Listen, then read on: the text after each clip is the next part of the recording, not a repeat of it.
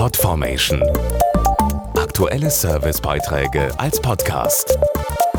Regelmäßige Infos und Tipps aus den Bereichen Lifestyle und Buntes.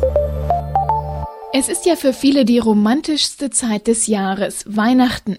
Die Familien kommen teilweise aus allen Himmelsrichtungen zusammen, um sich endlich mal wiederzusehen. Und auch die Liebespaare haben endlich mal wieder etwas mehr Zeit füreinander. In diesem Punkt ist Weihnachten auf jeden Fall immer noch das Fest der Liebe, oder?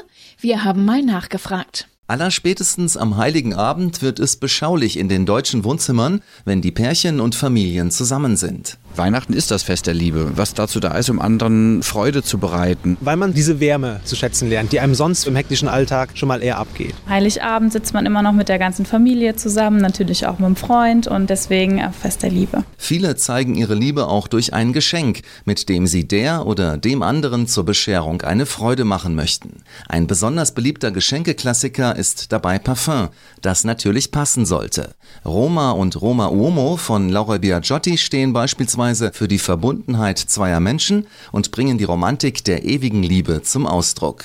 Und romantische Momente gehören nun mal zu Weihnachten wie die Geschenke. Ich finde besonders romantisch, wenn auch mal Schnee liegt und wir in der Kälte spazieren gehen können. Die richtige Stimmung und die richtige Musik. Ohne die gibt es kein Weihnachten. Überall ist geschmückt. Das ist natürlich absolute Romantik an Weihnachten. Na dann auf frohe Weihnachten 2013 podformation.de Aktuelle Servicebeiträge als Podcast.